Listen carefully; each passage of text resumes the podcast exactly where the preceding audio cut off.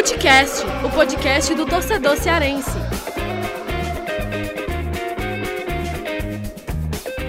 Vem com a gente, rapaziada, Futecast na área para mais um episódio, episódio que a gente vai debater muito aqui é, sobre essa vitória do Ceará, o que é que representa isso, né? O Ceará venceu o Palmeiras e agora não tem mais essa de pensar em rebaixamento, afinal de contas atingiu o número mágico, né, os 45 pontos, ou seja, não tem mais essa de é, brigar contra rebaixamento nem nada. O Ceará agora olha para frente. Para mim, Sul-Americana já é uma realidade e o papo aqui é sobre as condições do Ceará por uma pré-Libertadores inédita, né? Por outro lado, o Fortaleza aí segue nessa briga contra o rebaixamento, situação complicada, mas Fortaleza ainda está ali, fora da zona, mas ainda tem muita coisa para acontecer nesse Brasileirão e o Fortaleza vai precisar melhorar. É, a gente vem falando aqui sobre sobrevivência né, do Fortaleza, enfim, a gente vai debater também sobre essas condições do Fortaleza. No primeiro bloco, a gente vai falar sobre o Ceará e no segundo,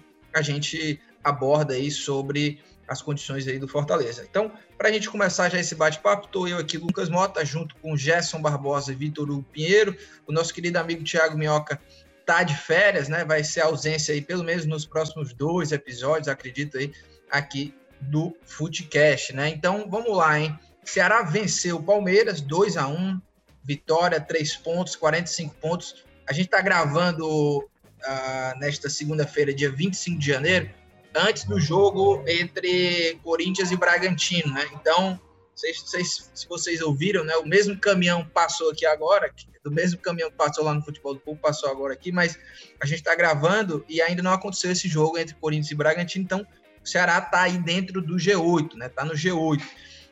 E já quero saber, GB, e aí? É, qual é a possibilidade do, do Ceará, essa briga por pré-libertadores? Ceará é, é, consegue? Será que vai conseguir? Tem boas possibilidades? É, qual que é a tua análise aí? Em pré-Libertadores, agora essa briga é a realidade hoje para o Ceará, né, GB? Pois é, Lucas. Olá para você, olá para todo mundo que está com a gente aqui no podcast. É, eu acho que assim, Lucas, antes a gente sempre falava sobre essa questão do rebaixamento, porque o Ceará sempre falou com relação que é, acaba sendo o primeiro objetivo do clube, né? Agora que chegou aos 45 pontos, na verdade, acho que na, na rodada passada aqueles 42 já estavam já tinham meio que feito com que o Ceará escapasse, digamos assim, né? Mas agora com os 45 é a certeza, só falta mesmo agora esperar matematicamente isso ser confirmado, né? E aí, é, agora os objetivos do Ceará realmente passam a ser competições internacionais. E eu acho que com esses 45 pontos, acho que o Ceará também consegue uma Sul-Americana. Mesmo que não consiga mais pontuar nenhuma vez nessas últimas seis rodadas, eu acho que o Ceará consegue sim essa Sul-Americana, né? É, com esses 45 pontos. Então, uh, pela, por causa da pontuação dos clubes que estão atrás dele, né? Acho que os times que estão ali embaixo deve, deve ser uma pontuação mais baixa. De qualquer forma, é, acho que o Ceará pode até tentar mirar já a questão da pré-Libertadores, né? Porque a Sul-Americana acho que tem uma vitória sacramento de fato essa classificação, né? E aí eu acho que dá para o Ceará realmente passar a pensar numa pré-Libertadores, né? Passar a torcer aí para que o G8 seja uma realidade, né? Que os, os campeões da, da Libertadores e também na Copa do Brasil estejam entre os seis primeiros colocados para que vire esse, esse, esse G8, né? E o Ceará tentar entrar nessa briga. Eu acho que realmente dá para o Ceará passar a pensar dessa forma, pensar grande realmente, porque não tem mais que ficar preocupado com relação ao rebaixamento. Isso já não é mais da, não faz mais parte da realidade do Ceará na atual temporada. Então, Lucas, é uma situação até nova, né, para o torcedor alvinegro, porque nos últimos, nas últimas duas temporadas do Ceará na Série A, sempre foi a briga contra o rebaixamento até a última rodada, praticamente. Então, eu acho que é, realmente o Ceará agora está nessa, nessa boa temporada, talvez a melhor temporada da história do clube na Série A, né? Talvez não, é a melhor temporada do Ceará na história do clube, então realmente é aguardar para saber quais vão ser os, os objetivos conseguidos é, ao final, alcançados ao final da temporada, né? Porque acho que dois aí já foram conquistados, Lucas. É, o, o Vitinho, o Thiago Minhoca não está aqui, mas é, na semana passada, né, foi até, é, tinha conversado com o Minhoca, ele trouxe números importantes e eu escrevi uma matéria é, que saiu no sábado no jornal sobre os cálculos do Ceará para buscar essa pré-Libertadores, né, e agora, vamos dizer assim, ainda aumentam ainda mais a chance do Ceará. É, vamos lá, o Ceará se baseou aí, né, esses 45 pontos esse número mágico ele é baseado na média histórica, né? Ou seja, o time que consegue historicamente os 45 pontos, né, na era dos pontos corridos, desde 2006 até a última Série A em 2019, 45 pontos são suficientes para você permanecer na Série A. E aí, baseado nessa média histórica, né, a gente também tem os números mágicos ali para uma para entrar ali numa é, é, a pontuação do sexto, do sétimo e do oitavo. E aí lembrando, né, o, o, Gesso até citou, né, a, hoje a Série A pode dar aí é, seis vagas, sete ou oito, né, ou seja, pode se transformar no G8 a classificação para Libertadores, né, para uma pré-Libertadores. Então, é, isso vai depender, claro, do, do desfecho da Copa do Brasil, da, da, liberta, da final da Libertadores, né, que tem Palmeiras e Santos na Libertadores e Palmeiras e Grêmio na Copa do Brasil, e vai depender também é, em quais posições essas equipes aí, quem for campeão, vai é, finalizar na Série A. Então, vamos supor que é o G6. O sexto colocado, né, na média histórica, tem 50, é, é, pontua 58 pontos, né? o, quando se, fa, se for G7, né, a média histórica para um sétimo colocado é de 57 pontos. E a média histórica para um oitavo colocado é de 55 pontos. Então, é, vamos supor que é G6, né? O teria que ser o sexto colocado. Aí o Ceará precisaria de 13 pontos, ou seja, quatro vitórias e um empate. Se o Ceará precisar de 57 pontos em sétimo colocado, são quatro vitórias, né? 12 pontos. E por último, se for o G8, o Ceará precisaria atingir ali os 55 pontos, ou seja, faltariam aí 10 pontos, o que é seriam três vitórias e um empate, faltando aí é, seis rodadas para o final do Brasileirão. E, diante desse, desses cálculos, Vitinho, desses números aí, é, e aí, qual que é a, a, possibilidade do Ceará? Você acredita que o Ceará cons pode conseguir, tem a chance de conseguir essa pontuação, né? Qual que é a tua avaliação aí? Então, Lucas, é, primeiramente, deixar aqui minhas, meus cumprimentos né, iniciais para você, para o GB, para todos que estão nos ouvindo aqui na, em mais um episódio do Footcast. E assim, em relação a, já entrando no assunto do Ceará, né? É, o Ceará tem conseguido um, um, crescimento muito acentuado nessa parte do campeonato, né? A gente observa o Ceará realmente conseguindo essas vitórias fora de casa e talvez a situação do Ceará talvez assim, talvez não, né? Certamente estaria é, bem mais tranquilo em relação a esses números mágicos aí da pré-Libertadores, caso tivesse vencido alguns jogos em casa, né? Ou nem tivesse vencido, só se não tivesse perdido, tipo contra o Bragantino, né? Que foi uma derrota ali dolorida já no final do jogo. Foi mais ou menos o mesmo cenário lá do Atlético Goianiense também, um pouco antes, né? Que ainda foi no final de dezembro aquele jogo.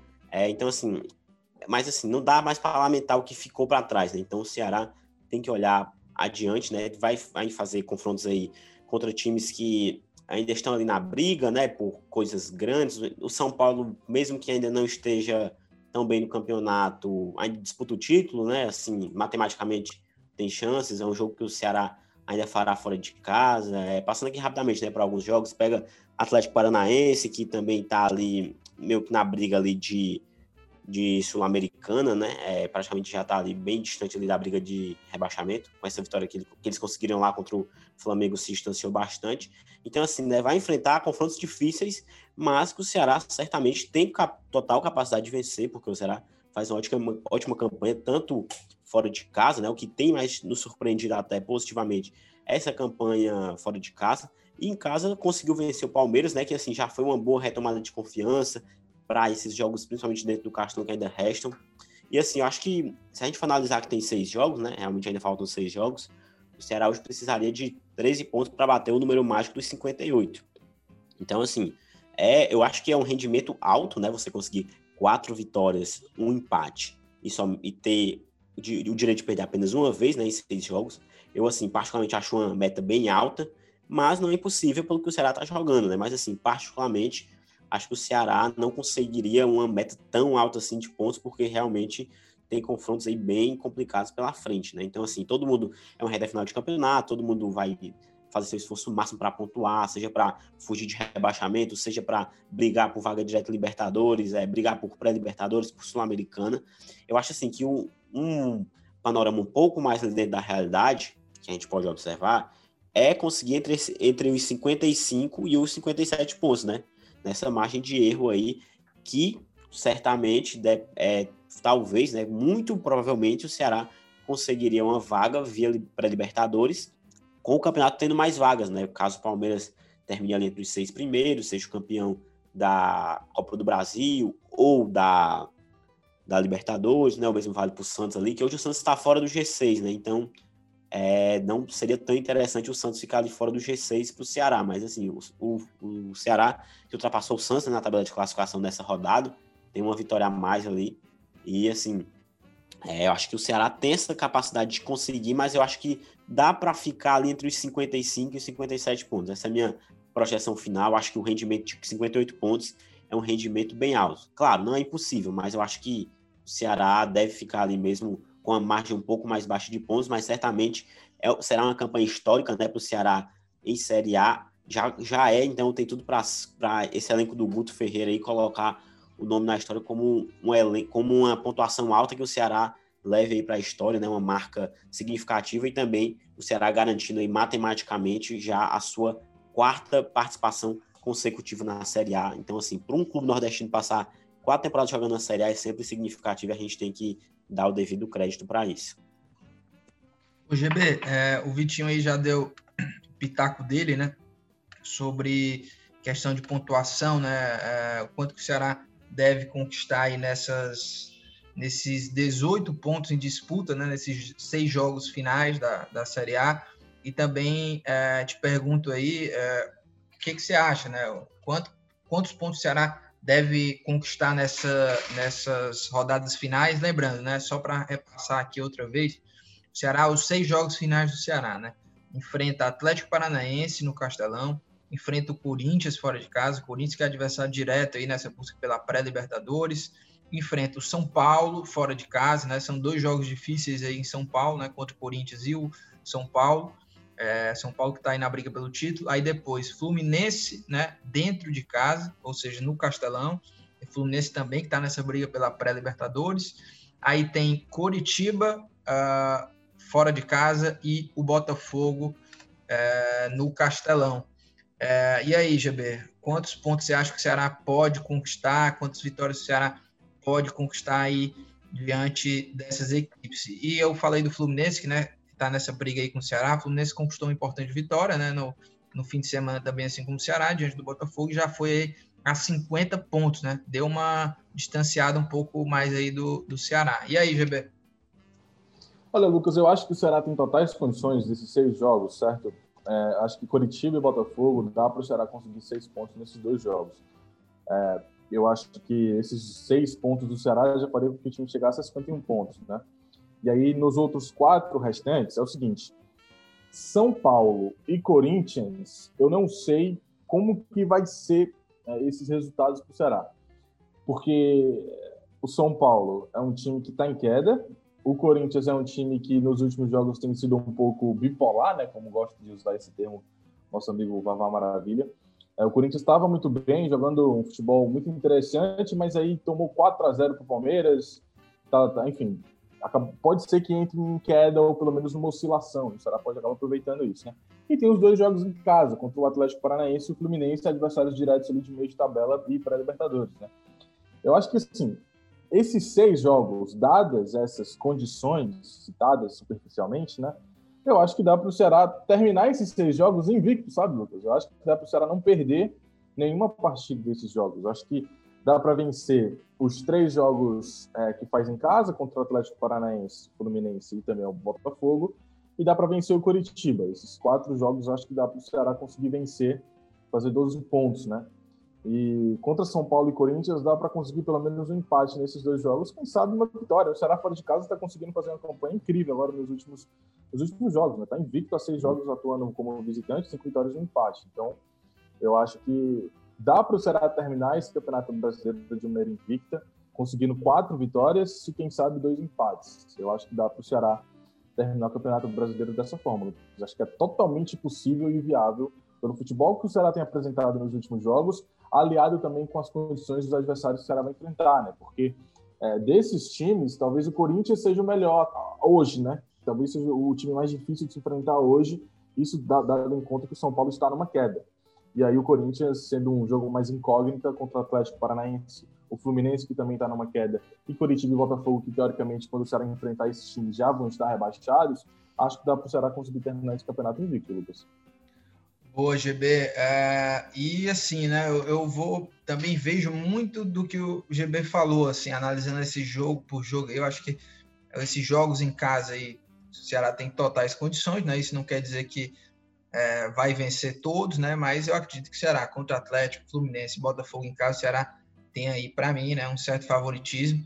Fora de casa, dois jogos complicados, Corinthians e São Paulo mas que o Ceará também tem condições aí de pelo menos conquistar um, um pontinho aí de empate em cada jogo.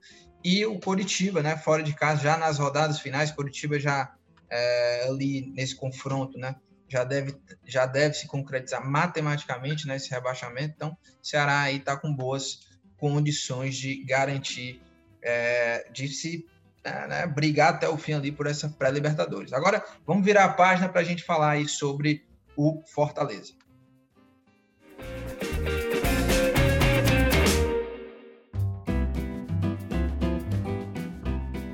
Vitor Hugo e Gerson Barbosa. Fortaleza, a gente fala do Ceará que está lá na parte de cima, agora a gente vai falar sobre Fortaleza na parte de baixo. Né? Em 2019 foram cenários completamente distintos, né? quando a gente falava do Fortaleza brigando ali por uma pré, sonhando de Libertadores e o Ceará brigando até o fim contra o rebaixamento.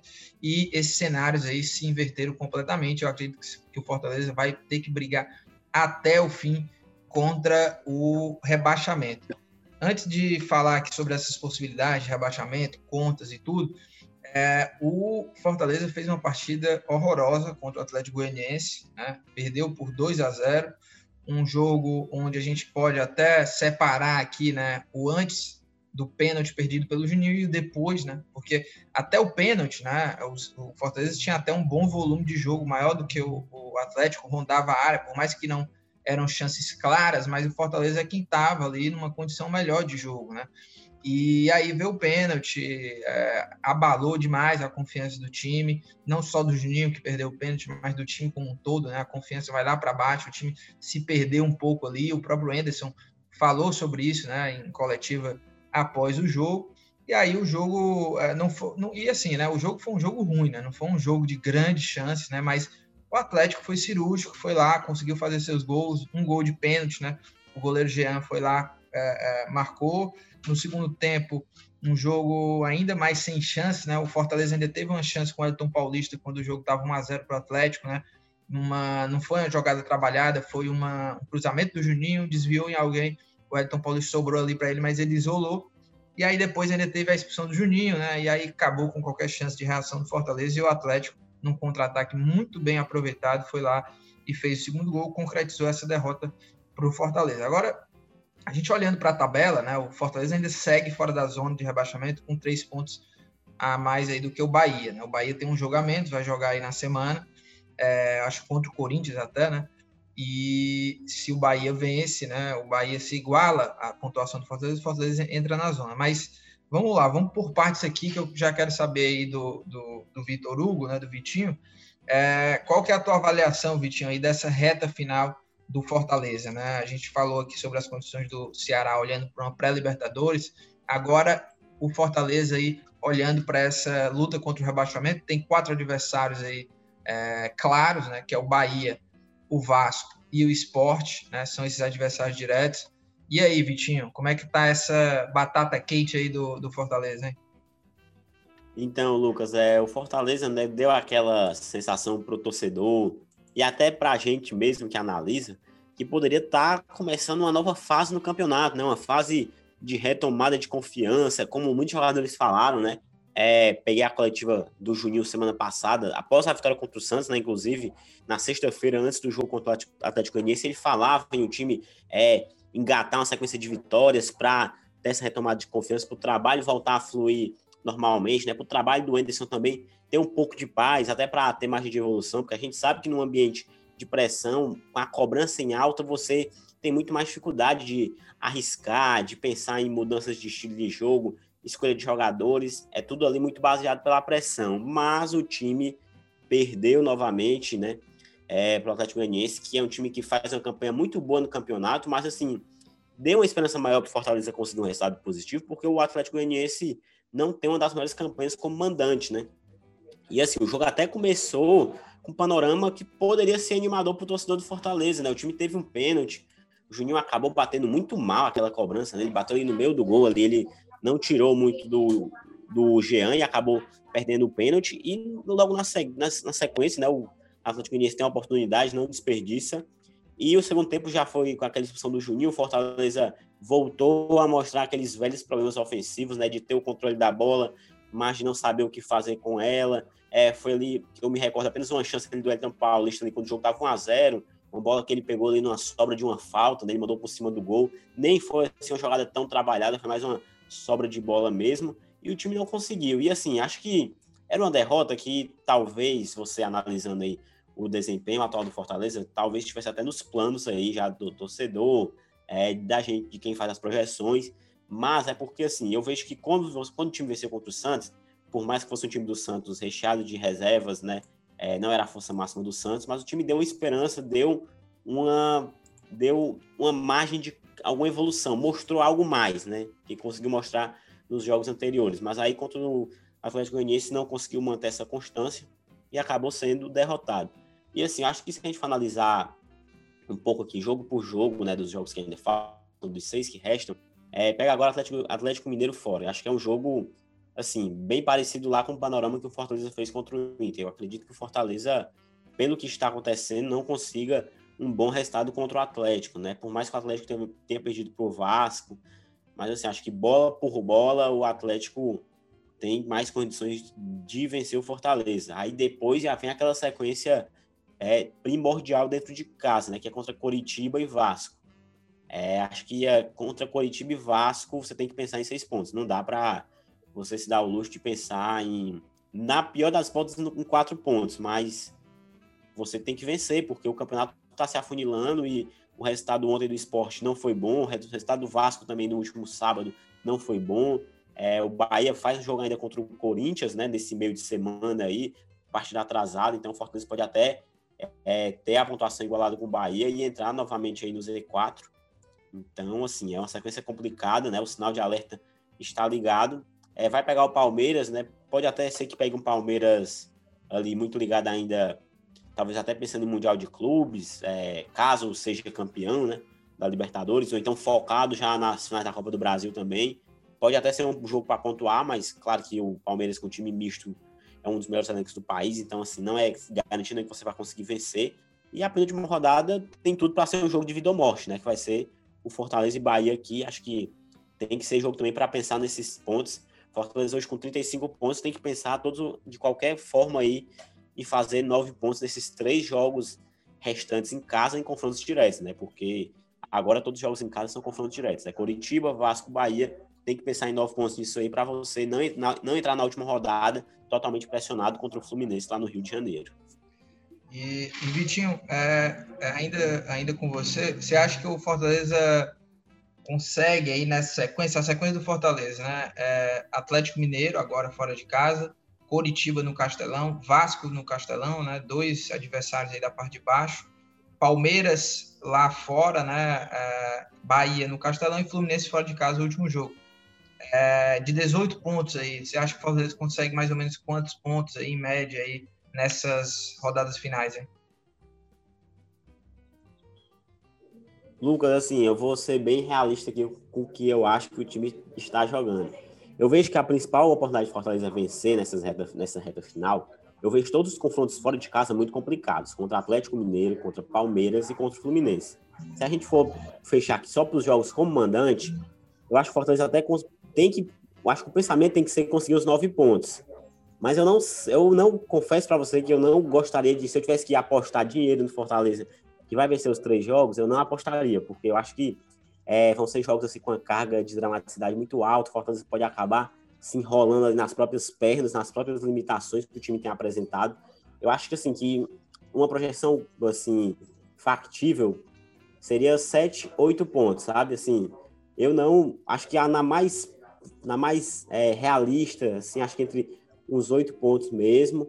é, otimista, eu pensaria em nove pontos, mas assim, eu não tenho esse otimismo tão grande pelo que o time está jogando. Acho que você fazer ali uma margem entre 7 e 8 pontos, daria apenas 42, 43 pontos, né? É, é um número, é um, é um percentual baixo, então você teria que contar também com o tropeço dos adversários, mas os adversários também não estão pontuando muito, então a tendência é que seja realmente uma nota de corte lá embaixo, é abaixo realmente dos 44 pontos, né?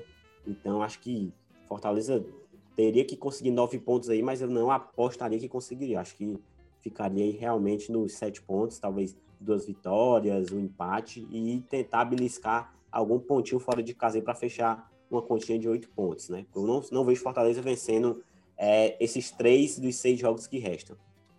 E aí, GB, e, e, você acha que o Fortaleza pode conseguir quantos pontos aí? Eu também vou muito nisso que o Vitinho falou. Eu acredito que o Fortaleza nessas rodadas finais pode chegar aí entre 40 a no máximo 43 pontos, analisando hoje o futebol do Fortaleza, é, é, o que vem jogando, né? É, talvez duas vitórias, mais dois empates, né? Ou, ou duas vitórias, um empate. Eu acho que o Fortaleza vai aí entre 7 e 9 pontos também. Eu acho que é por aí. E você, o, GB, é mais otimista, mais pessimista? E aí?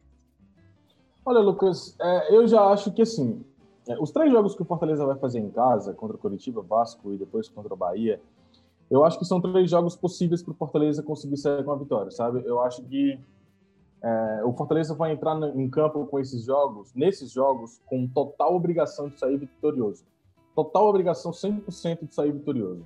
E eu acho que o Fortaleza vai conseguir tentar, é, pelo, menos, pelo menos tentar, na verdade, né? Pelo menos tentar lidar com a questão emocional que o Edson tanto falou na coletiva, né? Ele acha que o Fortaleza precisa resolver essas questões emocionais que o Fortaleza tem ao longo dos jogos quando acontecem coisas negativas em prol quando acontecem coisas negativas é, do lado do Fortaleza, perda de uma penalidade, um gol sofrido, enfim. É, eu acho que daqui até lá, que o Fortaleza vai enfrentar agora o Atlético Mineiro fora de casa, né? E aí esse jogo é realmente um jogo assim, que qualquer coisa que vier é lucro, o resultado normal é uma derrota para Fortaleza, que está jogando fora de casa contra um dos times mais fortes do país. Então, a derrota é resultado normal, mas para enfrentar Curitiba e Vasco na sequência em casa, eu vejo o Fortaleza com totais condições de conseguir esses seis pontos. E aí contra o Palmeiras vai ser difícil, mas aí depois quando volta contra o Bahia já acho que também é possível. Então, nove pontos eu acho que o Fortaleza é capaz de fazer e eu acredito nesses nove pontos aí do Fortaleza para terminar o Brasileirão com 44 pontos e escapar do rebaixamento. É, e, e olha, a, olhando aqui né, para os adversários diretos de Fortaleza, é, o Vasco, o Esporte e o Bahia. Lembrando que o Bahia, né, o Bahia e o Vasco né, tem um jogo a menos do que o Fortaleza. O Esporte tem a mesma quantidade de jogos, né, 32 jogos. O Vasco e o Bahia tem 31. Pesa contra o Fortaleza. É, claro, esse, cenário ainda aberto, né? Porque tem um jogo a menos aí, o Vasco e o Bahia, mas a questão de vitórias, né? Hoje, Esporte, Vasco e Fortaleza estão com 35 pontos. O Bahia vai enfrentar o Corinthians aí é, esse, esse, nesse jogo atrasado, né? O, o, vai ser agora dia 28, né? Vai ser na quinta-feira, né? Quinta-feira de 28, é isso. É, se o Bahia vencer o Corinthians, né? o Fortaleza ele entra na zona justamente porque está com menos vitórias. Ou seja, se o cenário hoje se desenhar, né, para essas equipes ficarem numa pontuação, né, na mesma pontuação, o Fortaleza sai perdendo porque hoje tem menos vitórias, né?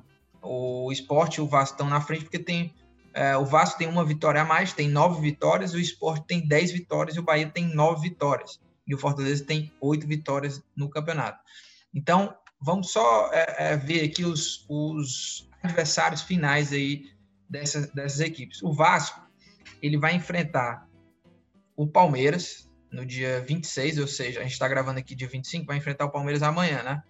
Na terça-feira, jogo atrasado aí, ainda da rodada 1, né? Esse jogo aí que tá pendente. Então, enfrenta o Palmeiras fora de casa, depois enfrenta o Bahia dentro de casa, ou seja, adversário direto também, enfrenta o Flamengo fora de casa, enfrenta o Fortaleza fora de casa, aí enfrenta Internacional dentro de casa, Corinthians fora, fora e Goiás dentro de casa. Então, tem aí jogos difíceis também para o Vasco, né? Tem o Corinthians, tem o Internacional que está brigando por título, tem o Flamengo também que está brigando por título. e o próprio Palmeiras aí que é, não deve vir com força máxima, né, diante do, do Vasco, acredito, né? É, e aí ainda tem aí esses adversários diretos, como o Bahia e o próprio Fortaleza, e aí tem o Goiás que é, o Goiás que esboça uma reação, né? Aí o mas pode ser que lá naquele, nesse jogo contra o Vasco já esteja matematicamente rebaixado.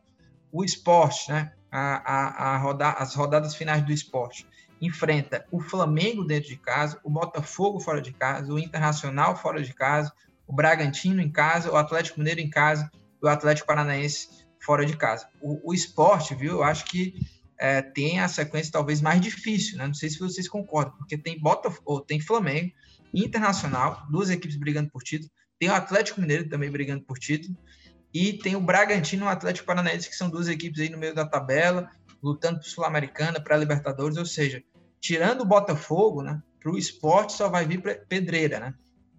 E o Bahia enfrenta o Corinthians, né? Se o Bahia perde para o Corinthians, vai ser um cenário muito bom para o Fortaleza. Né? Aí depois tem Vasco, né? Também adversário direto, enfrenta o Fluminense dentro de casa, o Goiás dentro de casa, o Atlético Mineiro fora, o Fortaleza fora e o Santos dentro de casa.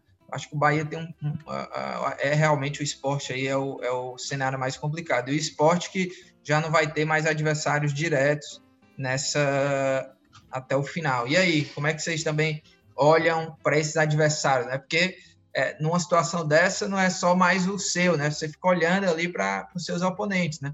Vitinho, é, desses adversários aí, como é que você vê essa sequência aí e como o Fortaleza pode se beneficiar, né? Afinal de contas, é, com os tropeços aí dos rivais, pode se beneficiar muito bem, né? Então, Lucas, é, eu acho que o cenário ali ainda mais complicado né, em relação ao campeonato, de desempenho atual, levando em consideração também adversários que terão pela frente, eu colocaria ali muito na briga com Fortaleza os dois membros do Nordeste, né?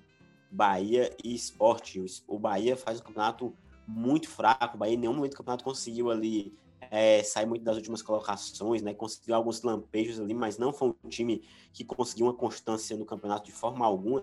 E você tem que analisar muito isso também, né? Não adianta nada você dizer, ah, faltam tantos pontos para o time conseguir, mas é, em quantas rodadas esse time conseguiu quantas vitórias? Então, assim, a gente também tem que olhar muito para isso.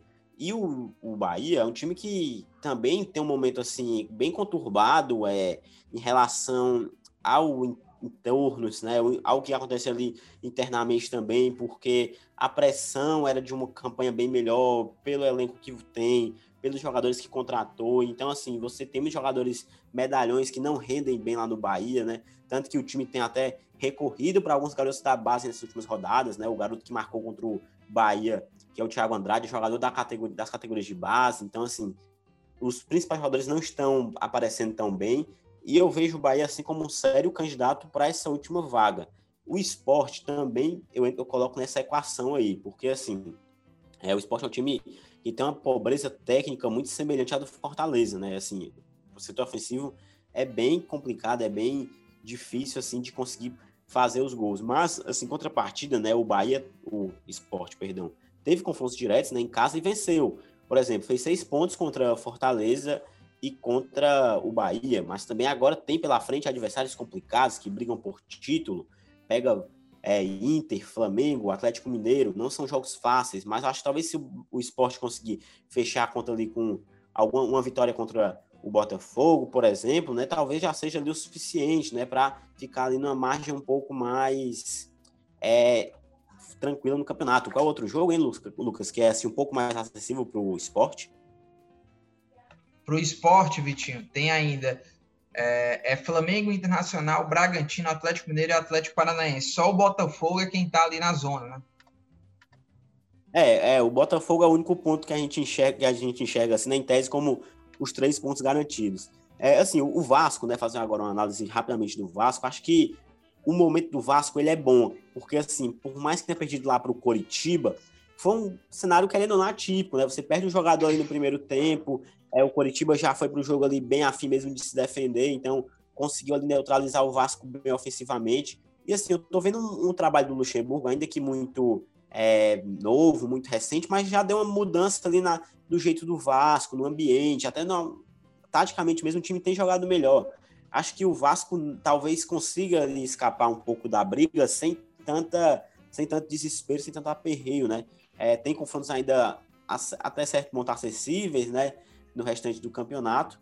Eu acho assim que é uma briga que não dá muito para colocar nenhum time fora da confusão, né? Mas assim, se a gente for parar para analisar, eu acho assim que o Bahia hoje para mim seria o principal candidato a cair pelo momento, né? Pelo que o time não vem jogando e também pelo que o time mostrou no campeonato até agora, que assim, nenhum momento o Bahia, pelo menos eu particularmente não vi nenhum momento assim do Bahia que o time mostrou algo promissor para o campeonato, né? O esporte conseguiu já mostrar um, um, bom futebol lá no começo, né? Ficou longe ali das últimas colocações. Até o Fortaleza também conseguiu mostrar um futebol mais interessante. O Vasco é o, único que enxerga assim hoje numa curva ascendente, né? Dos quatro que estão lá embaixo. Então, assim, acho que o, o Bahia é o que está mais ameaçado, mas assim, pode pingar para qualquer uma dessas quatro vagas, porque a gente sabe que no campeonato ali, que quando o time não tem muita competência, né? Meio que o que. A, a vaga vai para quem sobrar ali, para o mais incompetente de todos entre os incompetentes, né? Mas acho que realmente a situação do Bahia é muito complicada, mas assim, vai que vence o Corinthians no meio da semana, já dá uma mudança na tabela, já muda o jeitão aí para as próximas rodadas, né? Tem que realmente fazer as contas aí o Fortaleza, mas claro, tem que fazer sua parte. Não adianta nada secar os adversários e não fazer suas, a sua parte nesses confrontos diretos que tem pela frente. E GB, como é que você olha também para esses adversários do Fortaleza? Eu estou vendo aqui a sequência né, dos times. É, é impressionante. Assim, o Bahia, para mim, ainda é o desses times aí é quem está mais perigando, né? De, de, Fortaleza, Esporte e Vasco. Ó, o Bahia, meu amigo, é, porque quando a gente olha para Fortaleza, Fortaleza também está ganhando pouquíssimo, né? Venceu agora aí depois de, nos últimos 10 jogos, o Fortaleza só venceu o Santos, né? Mas ainda conseguiu empatar quatro jogos e perdeu cinco. Quando a gente olha para o Bahia, os últimos 10 jogos é assustador. Tem uma vitória e perdeu para São Paulo, é, Ceará, Palmeiras, Flamengo, Internacional, Grêmio, perdeu para o esporte e aí empatou com o Atlético Goianiense e venceu o Atlético Paranaense. Ou seja, nos últimos 10 jogos, foi, uma vitória, um empate e oito derrotas. Né? É, é, muita coisa, né? O Bahia vem aí numa derrocada grande. E o esporte também teve muitas derrotas aí, mas conseguiu vencer é, três jogos aí no, no desse, nessa sequência ruim do esporte, né? Nos últimos dois, nos últimos dez jogos, mas venceu aí os times da parte de baixo, né? Venceu o Bahia, venceu o Fortaleza e venceu o Curitiba. E o Vasco vem numa, eu acho que o Vasco é quem vem numa crescente maior até, né? É, tem alguns empates, teve derrotas também, né? Mas venceu o Santos, o Botafogo e o Atlético Mineiro. GB, qual é a tua análise aí, é, olhando esses concorrentes aí do, do Fortaleza? Olha, Lucas, é, olhando aqui a tabela de Bahia, Vasco e Esporte, é, eu acho que assim, a tabela dos três é, uma, é a tabela dos três é, é complicada, né? Porque o esporte, vamos lá por, por base, o esporte. O esporte mesmo só tem o Botafogo. É, dos seis times que o esporte tem que enfrentar no final, apenas o Botafogo não deve estar brigando por mais nada. Não vai estar brigando por mais nada, né? E, enfim. e ainda vai ser um adversário fora de casa. O Botafogo empata muito. Então, talvez o esporte pode até nem vencer, né? Mas é uma tabela complicada, porque aí depois tem Flamengo, tem Internacional que está na briga pelo título, o próprio Atlético Mineiro também.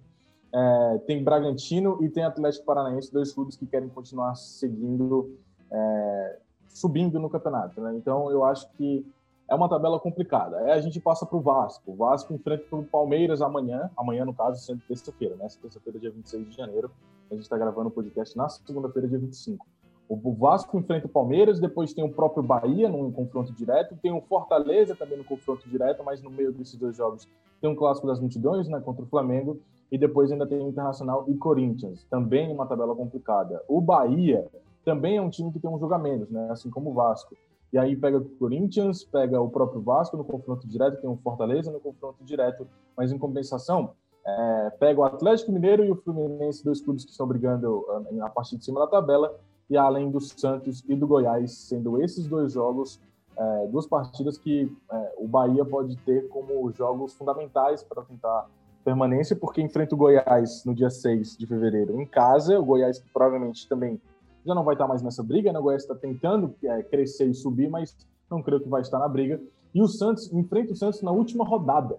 O Santos já pode estar, talvez, quem sabe, é, é, ou campeão da Libertadores ou já com a vaga da Libertadores confirmada. Então o Bahia pode enfrentar o Santos na última rodada, com o Santos não querendo mais nada com o campeonato. Então, assim, são três tabelas complicadas, mas mesmo assim, mesmo assim, para mim, a mais difícil desses três acaba sendo a do esporte. Mesmo tendo o Botafogo, os adversários do esporte, os outros cinco adversários do esporte bem específicos, são adversários que vão estar brigando por alguma coisa, acredito, em todas as rodadas que o esporte enfrenta, né? Porque pega o Flamengo agora, tem o Internacional logo depois, esses dois ainda vão estar na briga pelo título. O Bragantino também vai estar na briga pela Libertadores, né? Eu creio que deve entrar aí, quem sabe, ou, enfim, tentando uma consolidação a mais na Série A, assim como o Atlético Paranaense e o Atlético Mineiro, que vai estar brigando lá em cima. Então, a mais difícil para mim acaba sendo a do esporte, Lucas. É isso, meus amigos. GB Vitor Hugo, simbora para as dicas aleatórias. Né?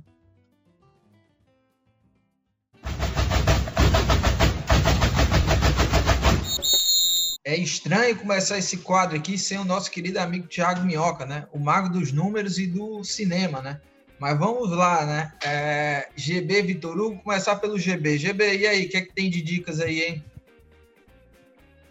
Lucas, é, eu, eu, assisti algumas coisas esse, esses dias, né? Mas nada demais, foram coisas que eu reassisti, né? A minha dica, eu vou tentar dar essa dica aqui pela última vez, Lucas, no podcast. É, eu vou aproveitar porque acho que está num momento muito oportuno, né? Que é novamente para a dica com relação ao Counter Strike, Counter Strike é competitivo, né? Para a galera que quiser começar a assistir o esporte eletrônico, no caso o CS, Counter Strike, porque a temporada está começando agora, né? E a gente dessa vez não teremos só três times para torcer, como normalmente tinha, né? Que era a Fúria e o MBR, os dois times brasileiros lá fora, mesmo jogando campeonatos grandes, mas a FaZe que tem um Coldzera, né? Que normalmente o brasileiro torce para o brasileiro. Então tem um Coldzera lá, que é o brasileiro. Então acaba meio que torcendo para a FaZe também. Dessa vez a gente tem vários times. Além desses três times, é, tem um time da Godsend, que agora está com uma line brasileira. Tem um time é, do Fallen, que está na Liquid, né? É, então, assim, são pelo menos seis times que a gente vai ter. Ainda tem a possibilidade do time do Fê e o time também do Kogu, que está procurando uma line deve ir para Envy, né? Então, assim, cara, Vão ser seis, sete times para acompanhar nessa nova temporada. Eu acho que vai ser muito bom de, ser, de, de, acompanhar os jogos, porque vão ser só jogos bons. A gente já teve um campeonato importante terminando agora, né? Que era a Blast, é, terminou ontem. Vai ter o primeiro campeonato importante da temporada, porque a Blast já, ainda era da temporada passada, mas o primeiro campeonato importante é agora em fevereiro, que é o da Intel, né? Da Intel Masters, que vai ter lá em Katowice, na, na Polônia. Então, a minha dica é essa, cara, para a galera começar a acompanhar aí, porque realmente vai ser muito bom de assistir o CS esse ano. É, e antes do Vitinho dar a dica dele, né, eu vou já dar a minha dica aqui. É um filme antigo de 93, eu acho, filme de, 90, é, de 93. Tem na Netflix, para quem gosta de suspense, investigação e tal. É o, o Dossiê Pelicano. Não sei se vocês já assistiram. Tem o Denzel Washington, a Julia Roberts, é, filmaço, hein? Um filmaço. Tem disponível lá na Netflix, um filme da década de 90 aí, mas é um filmaço. É, é a minha dica aí. Tem na Netflix, né? Pra quem quiser. É, é, é certeiro, viu? Certeiro de filme bom. Vitinho, complete aí nossas dicas aí pra gente finalizar o episódio do Footcast. Então, Lucas, é, vou deixar aqui como dica, né, uma série que é sucesso para todo o mundo aí, nos Estados Unidos faz muito sucesso, meus países também, que é Brooklyn Nine-Nine, né? Uma série de comédia, né? Mas também que traz algumas críticas sociais em relação... Isso, em relação ao preconceito racial também, é muito interessante. Eu acho que é uma dica aí bem legal para você maratonar aí no seu tempo livre. Tem todas as temporadas na Netflix, vale a pena pra caramba. Boa, é, eu gosto também, é muito bom mesmo. Ó, a gente vai finalizando aqui o nosso episódio, né? Lembrando que esse podcast é uma realização do Povo Online na, na edição nossa querida amiga Mariana Vieira. Um grande abraço, até a próxima. Hein?